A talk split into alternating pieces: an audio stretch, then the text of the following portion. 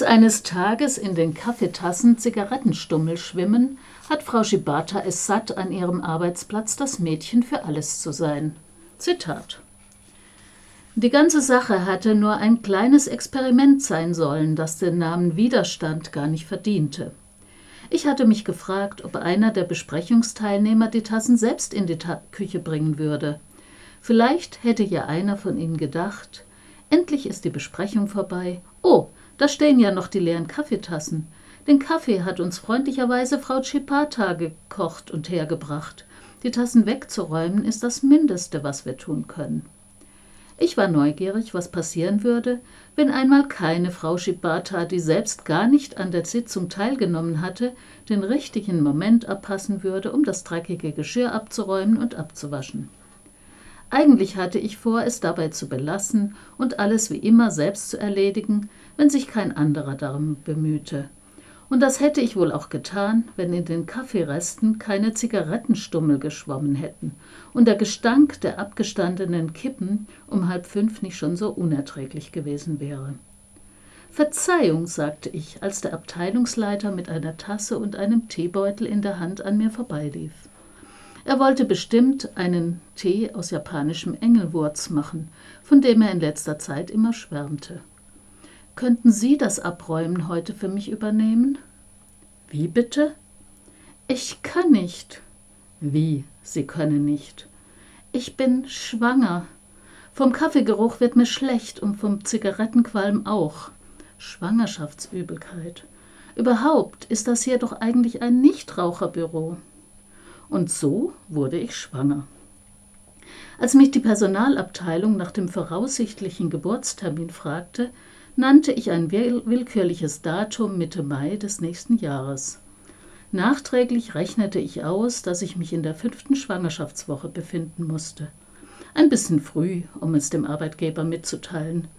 Aber was sollte man machen? Jetzt hatte ich die Bombe platzen lassen. Soweit das Zitat. Kaffee kochen und Tassen spülen sind nicht die einzige Aufgabe, deren Erledigung ganz selbstverständlich von Frau Shibata erwartet werden. Schließlich ist sie die einzige weibliche Kollegin in ihrer Abteilung, übrigens mit Hochschulabschluss. Auch das Kopieren, Postsortieren, auch, auch auf das Kopieren, Postsortieren, Süßigkeiten verteilen, das Reparieren des verstopften Papierschredders, das Säubern der Mikrowelle nach dem Explodieren von Fertiggerichten und vieles mehr hat sie per Geschlecht das Monopol.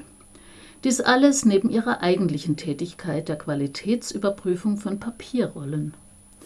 Regelmäßige Überstunden sind in der Firma der Normalfall. Alle MitarbeiterInnen haben eine extrem ungesunde Gesichtsfarbe, sie sehen in der Regel kaum das Tageslicht. Doch für Frau Shibata ist damit jetzt Schluss. Um sich zu schonen, darf die Schwangere nun pünktlich Feierabend machen und gewinnt damit wertvolle Zeit und Lebensqualität. Sie geht gemütlich einkaufen, kocht sich mit Liebe, nimmt jeden Abend genüsslich ein Bad, streamt alle Filme, die sie schon immer mal sehen wollte, geht spazieren. In der Firma wird sie plötzlich mit Rücksicht behandelt. Gleichzeitig bekommt sie die Verwunderung ihrer männlichen Kollegen zu spüren, die sich fragen, wie sich als verheiratete Frau überhaupt, als unverheiratete Frau überhaupt schwanger werden konnte. Mal unterschwellig, mal direkt über übergriffige Fragen. Ausnahme ist ihr Kollege Higashi Nakano, ein eher klemmiger Zeitgenosse, der sich aber übereifrig um sie sorgt, ihr Gesundheitstipps gibt, regelmäßig nach dem Geschlecht des Kindes fragt, Namensvorschläge sammelt. Sein Interesse zwingt sie, sich über eine App auf dem Laufenden zu halten, was in den entsprechenden Schwangerschaftswochen wichtig ist. So erfährt sie, wie der Fötus von der Ume-Pflaume langsam zur Größe eines Butternut-Kürbis heranwächst, ob sie gerade von Übelkeit oder Heißhunger gequält ist und so weiter.